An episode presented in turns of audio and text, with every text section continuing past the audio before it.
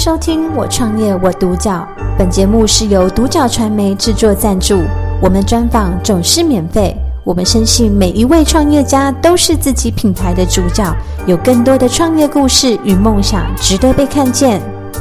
今天非常开心可以邀请到高强事业教育集团的呃执行长徐乐先生来接受我们的人物专访。你好，好。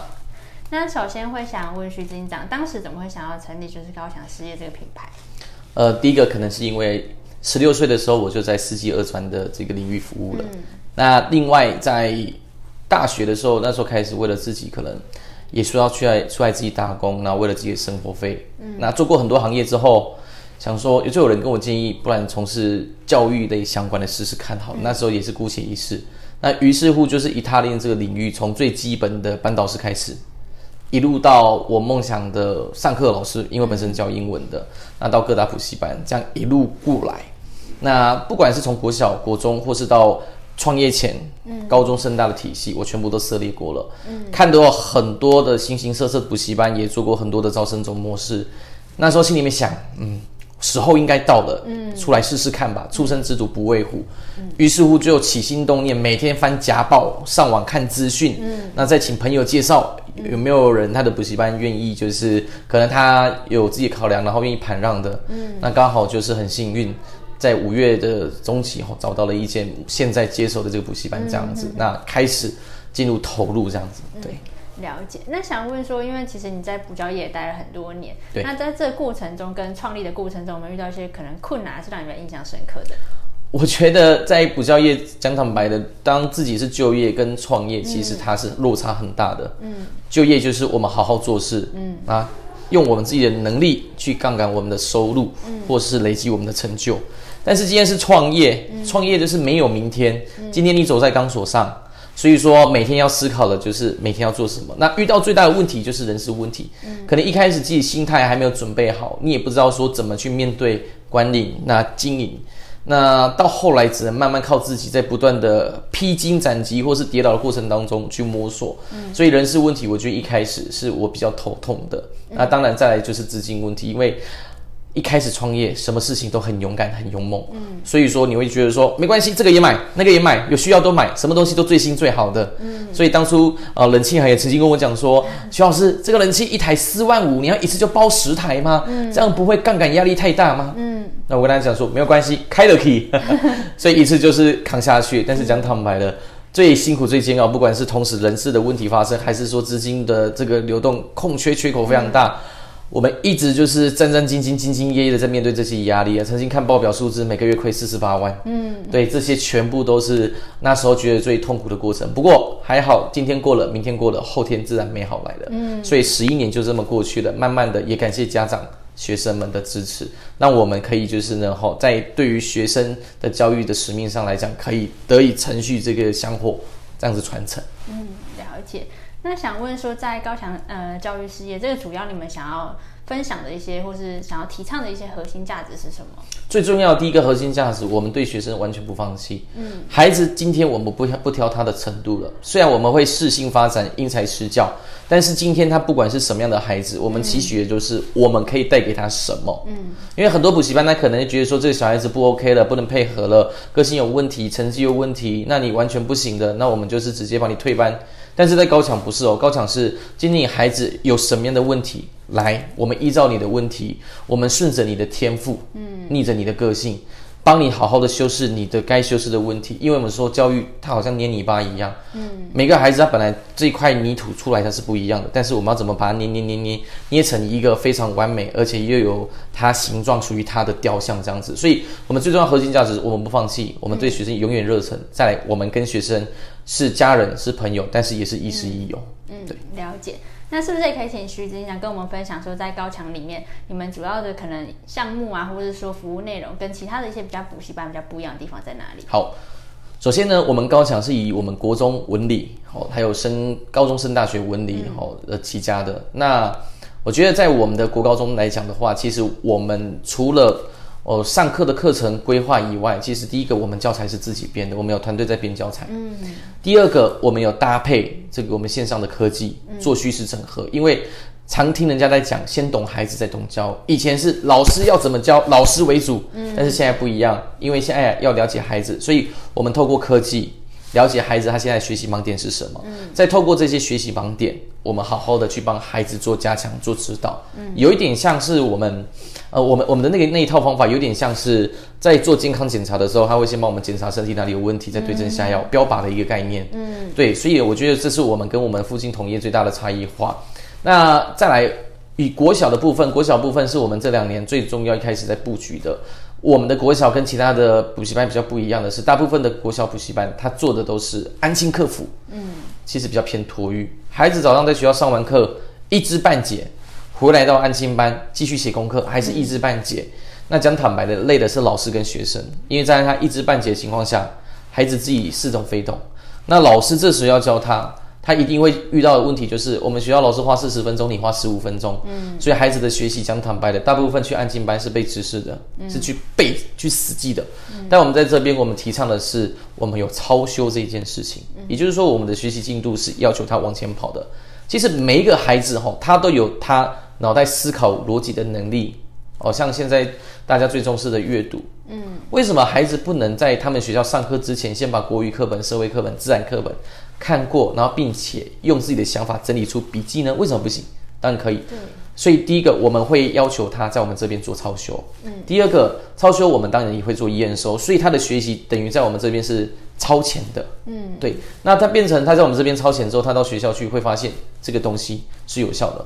我我自己的小孩是这样子，他学校第六课国语还没学到，我要求他先背课文，并且告诉我课文在讲什么。嗯，隔天他跟我讲说：“爸爸，我到学校好轻松。”嗯，对，所以这样的成就就会让我觉得说，超修本来就有它的道理在。对，在高强先预习，到学校再复习，回来之后考前再复习，那他的学习成就，因为学习是需要动机，动机要先有成就，嗯，成就之后觉得自己不错，就会有动机。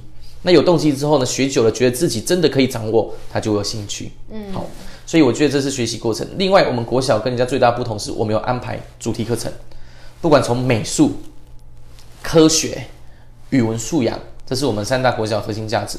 因为现在这个时代是一零八课纲的时代，不是只有看背，同时也要手动。嗯，比如说像国小，它有一个课程，自然课程在高年级是讲定滑轮。滑轮定理，我相信这个单元到现在连国中生可能都还一知半解。嗯、为什么？因为他国小是用背的啊。但是我们的老师真的就是实体会去操作和，滑轮的定理，它的转轴轮轴在哪里？怎么样把这个东西架起来的？嗯、那我相信这个东西对于以后的工程，孩子在开发对于工程机械式的概念有很大的帮助。嗯、对。那于国高中刚好跟您提过了，其实我们国高中当然我们标榜就是升学。那在我们这边。孩子呢，除了觉得亦师亦友以外，我们对孩子真的，呃，就像一座灯塔一样。因为国高中的孩子最常遇到的是叛逆期，嗯，或是他前额叶还没发展完成的时候，他没有人生目标，嗯。但是我们老孩子，我们的老师永远是孩子灯塔，他永远照亮着远方，指导孩子的方向，让孩子不像迷途的羔羊，对，惊慌失措，嗯，对。那。接下来我们也是有其他的合作计划安排。如果等一下有时间，我们就来谈论这一块，这样子。嗯，了解。那想问说，在这个过程中，有没有遇到一些可能家长啊，还是说学生给你的回馈，是让你们特别印象深刻的？于学生的部分，刚刚我有听到哈，嗯、就是这个阶段的孩子，国中的孩子，他通常就是比较不懂事，嗯，那也冲动，也不知道自己要为了什么而努力。通常孩子到国一的时候还乖乖的，因为他国小刚上来，什么还懵很懵懂。那到国三他也不会太大问题，他毕竟面临升学了，好坏早就已经论定了。那到国二的孩子的时候，其实讲坦白就是让我们最感到会最意外的，或者是说他变化最大的。为什么？这时候呢，在学校里面他已经适应了一年了，所以呢，对他来讲很多东西他是摸熟摸透了。可是也就是因为在这样子，不管是国二生或高二生，在这个阶段最危险，因为他没有方向了，他不知道未来的，他没有远景，他不知道为了什么努力了。所以这个时候我们会紧抓着他。我记得曾经有一个小孩子，一个国中生，也是可能因为家里面环境比较复杂的一个问题哈。家小孩子也算是可怜，因为妈妈长期不在身边，爸爸工作，那阿妈隔代教养。那这个时候的他呢，也就是被同学这样子牵引。不然我看他成绩其实在国一都还不错，牵引牵引来牵引去。那当然也不是说别人家的小孩子怎么样带坏之类，不是，只是说刚好一个人到了不同环境，他的心态会变。那只是说那个孩子很可惜，我看好的他在国二的时候呢，他真的大叛逆、大转变，甚至有一些不良的习惯哦，比如说会模仿人家 smoking，对这些事情都会有。但是我觉得，呃，像我们做教育的，身上有个很大的使命感。我我知道这些事情，我看到这些事情，其实讲坦白，我心里面是比他父母还着急的，因为他父母可能管不过他，斗不多顾他。所以这个小孩子，我有耳提面命，我很凶，我很不高兴，因为我跟他讲，现在的你做这件事情是伤害你自己的身体而已。那我们整个二年级都在跟他拉锯，哇，他他要做什么事情，他有什么东西不好的，在学校怎么样了？每次都是我乐哥，我跟孩子要去沟通讨论，然后跟他研究，不是说只对他谩骂而已，就像教练一样，在旁边告诉你什么可以做，什么不可以做。嗯，那我很庆幸哦，孩子在国二的过程当中。我跟其他的这样的势力拉拔之后呢，孩子是慢慢的逐渐正向转向，到了国三毕业考完呃当时的基测，基本学历测验，我我记得到后来他放榜的学校是我们在彰化区吼，就是呃第一志愿的高职彰化高工，其实我心里面蛮欣慰的，因为起码我没有放弃这个孩子，然后这个孩子没有放弃自己，到后来我们一起努力达到他的心目中的第一志愿，我觉得他这样的行为是值得喝彩的。我常跟孩子讲。我跟你们之间的过程可能只有两年、三年，嗯，对，你的人生不一定会一直记得我，但是在我们接触的过程，我会一直帮助你，因为只要你好，只要你比我更好，我就会为你而骄傲，嗯，对。那家长的部分呢，是常常会给我们提到说，奇怪，孩子为什么，诶，本来孩子在家里面不会帮忙做家事，怎么突然间会做家事呢？那来到高强之后呢，本来孩子很讨厌上补习班，那为什么高强有这个魅力，可以让他愿意来这边自动自发努力读书？是因为我我认为可能是第一个，我们真的对孩子很有热忱；第二个，我们里面本身对于孩子，我们会有一些激励条款，孩子他只要呢达到一定的累积，他可以怎么样好的表现的话。我们自然会有相对应的奖励，也就是说，他进来很像在学习过程当中，很像在破关。嗯，他达到了什么样的累积成就，他可以得到什么？相对的，有赏就有罚。如果他今天呃不尊重师长啊，对父母态度不好，在学校被写红字，嗯，不好意思，你作业没有写，等等等，被记警告，被小过，老师只要一知道，对不起，你也会相对应的处罚。所以我觉得，从这个时间点让他们知道说，其实我们现在把你雕塑好。总比出了社会被社会教训好。嗯，对啊，所以家长对我们的这个部分也算是很认同，因为他知道说，我们今天做补习班，其实讲坦白不是为了看营收而已，我们看的是我们对于孩子的教育跟使命。他家长真的有感受到我们的热忱。因为我们呃的老师，呃，男生比爸爸还爸爸，女生比妈妈还鸡婆，对，真的，确实，因为其实，在教育方面，我觉得他都是一个承担一个很重要的一个使命，因为毕竟也都是可能台湾未来的一些一些新一代，对，对。可能都也是要透过你们的手中，然后可以让他们去更好的延续下去。对，那想问说，在可能未来的呃计划上面，在可能高强教育事业集团有没有什么样一个期许跟计划可以来跟大家做分享的？第一个，我们内部是一直期待着我们的高强教育体系，它可以开枝散叶。嗯，我们心里面想的是，一个老师他可以影响十到五十个学生。嗯，哦，那但是一个高强的一个连锁分校，它可能可以影响一两百个学生。我们期许在开枝散叶，第一个国中文理、高中文理可以开枝散叶，带给学生更多美好的学习以及未来的成就。嗯第二个，在国小的一个部分，我相信素养的这个导向已经非常明显了。所以说呢，我们希望在国小的部分来讲，一样开始慢慢的开枝散叶，然后开始独立体系，那给国小的孩子更多更多不一样的启蒙的教育，让他觉得说他在高强的国小体系学习，跟在其他安心班的死背背诵的学习，它是有很大的差异的。因为他来到这边，他是真的被脑力开发，就像。呃，桌游好了，有有些有些桌游是很适合小孩子玩的，像拉密。嗯、对，小孩子他只要一接触到这个东西，可以开放他的数理脑。那我们希望是这种孩子，他从小被开发发掘，因为我有研究过，孩子从小越小去开发他探索跟解决问题能力，他到国中、高中的表现成就会越不一样。另外就是在二零三零年，啊，我们国家有双语国家的计划，所以刚好搭上这一波列车。其实我们也早都在请我们的英语部门。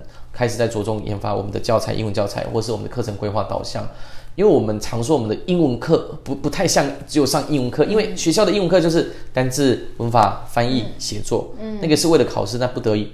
但是我们上的题材会上，比如说好了，像呃最近特斯拉、马斯克那 SpaceX 太空火星这些计划，或是地球科斯力还是生物有机体这些内容，都在我们的教授范围里面。我们常说，真的，英文老师不像英文老师，他有时候是地理老师，有时候是历史老师，有时候是地球科学老师。因为我希望老师们带给孩子的，不只是课业上的知识，嗯，还有他整个视野的开拓。嗯，最后当然还有一个小小的计划，目前也是在试验当中，就是我们的个别指导中心。因为我认为现在的孩子其实因为起跑点不太一样，那差异化的学习慢慢就要导入出来。在我们的高强体系里面，我们希望的是，我们不只是一种类型市场针对的补习班，嗯，反而我们可以慢慢建立整个生态系，嗯，那让供需双方都得到最好的满足。所以在这个生态系里面当中，当然会有我们终端需求，就是我们的客户，但是也会有我们的起点的需求，就是我们要导向的，不管是师资还是教材。或是说我们研发的课程这样子，这是我未来对于我们高强体系呃的布局，还有我们的期许这样子。嗯，了解。那最后一个问题，我想问徐执行长说，如果可能有一个年轻人，那他也想要投入像这样一个教育的产业，那不知道说以你的经验会会给他什么样的建议？所有的年轻人来投入教育产业，嗯、我都是很赞成的，嗯、因为呃，我看过马云的书上面写的，年轻人是任何一个行业的未来。我自己本身也是非常感到认同，因为只有造新血，组织才会扩大。嗯，那但是年轻人要进来投入之前，先要问自己对于教育有没有热忱。嗯，所谓的教育不是在台上挥洒自己的专业知识就好了，嗯，是要一步一步的引导。嗯，那个感觉哦，我觉得很像呃，我小时候看到那种阿公阿妈哦身上拉着牛在往前跑的那种感觉，嗯，你不知道牛会跟着你跑多远。但是你知道要做的事情就是往前拉着它往前，不能放掉它，嗯不然真的会放牛吃草了。对，所以说我觉得第一个先问自己有没有教育热忱，你有想要改变别人、想要对人家付出、想要让人家好的那个动力，这是最重要的前面三个要素。嗯，第二个部分就是要问自己的心态，嗯，还有就是筹码有没有准备好，因为当你以前是就业，跟之后你要走创业，就业只要为了自己就好。创业你要为了大局，为了你的职员叫职员，你的伙伴，那也要为了你的客户群、你的家长、学生们，嗯，做最大的考量跟抉择。你负责的是这些人，所以应该这么讲，没有自己，你只有别人。那你把别人做好，服务做好，那该来的老天爷一定会回报。最后就是筹码，你有什么技术跟人家谈？因为每个补习班都长得一样。你的特色差异化在哪里？你有什么？凭什么让学生来到这里？他会进步，他会爱上学习，他可以得到他要的成就。那当然还有一个很重要就是资金。嗯，补习班呢，可大可小，那看自己格局。因为呃，一棵神木在千年之前种下就决定它是神木了。但是问题是，今天你希望你的补习班到底它是神木还是行道树？要看自己当下的决定。那。资金的准备也是很重要的。如果说一直处于一个负债，然后没有办法回收的缺口，那其实是很危险的。除非你们呃这个团队里面的氛围战斗力是很坚强的，不然真的要考虑一下营运模式是要怎么样方式。那比如说像我们高强会是以企业连锁化，那总管理处去做搭配的。但是有些补习班，他们可能就是夫妻俩两个好好的经营，然后把学生教好，这也是另外一种模式，所以要看。自己的导向比较偏哪一面，这样子。嗯，了解。那其实透过刚刚的分享，也可以感受到徐执行长其实对教育的热忱是真的是非常的，嗯、算是精进跟努力，一直想要把就是可能台湾的学生或是在。这个阶段的小孩，然后可以让他们培养出更好的一个，不管是学习还是说行为上面的一个能力，然后可能对未来出社会之后都是真的有相当的一个发展的。那我觉得这个可能对教育产业也都是一个最大的一个可能是成就感的部分。对对，那今天也非常开心，就是透过徐金长的分享，可以让我们认识到呃高强教育事业集团的一个可能它的一个品牌的一个过程跟一个心力路程这样。那我们今天的专访就到这边。那我们非常谢谢，就是徐执行长跟我们。感谢收听《我创业我独角》，本节目是由独角传媒制作赞助。我们专访总是免费。你也有品牌创业故事与梦想吗？订阅追踪并联系我们，让你的创业故事与梦想也可以被看见。